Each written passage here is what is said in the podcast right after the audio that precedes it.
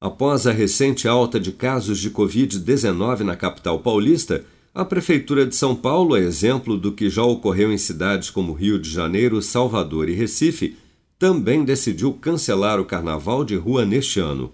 A medida foi anunciada pelo prefeito Ricardo Nunes em entrevista coletiva nesta quinta-feira. O cenário epidemiológico indica que na cidade de São Paulo nós teremos que cancelar o carnaval de rua e existe uma proposta de se fazer um carnaval controlado com passaportes da vacina em ambientes grandes e abertos como o autódromo, que também foi é, aqui sugerido pela vigilância que não ocorresse, portanto, também está descartada essa possibilidade.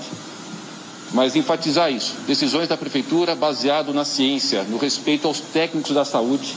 E deixar aqui meu agradecimento é, muito especial, tenho certeza que vocês, pelo que viram aqui, também concordam, da responsabilidade, do comprometimento da nossa equipe da saúde. Mas apesar do cancelamento dos blocos de rua, Ricardo Nunes manteve os desfiles das escolas de samba de São Paulo nos dias 25, 26, 27 e 28 de fevereiro no Sambódromo do AMB, desde que a Liga das Escolas aceite os protocolos sanitários de prevenção à Covid-19 impostos pela Prefeitura.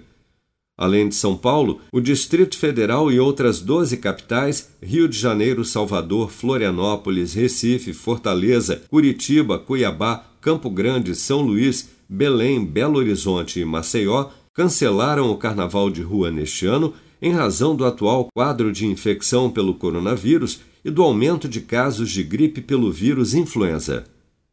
Com produção de Bárbara Couto, de Brasília, Flávio Carpes.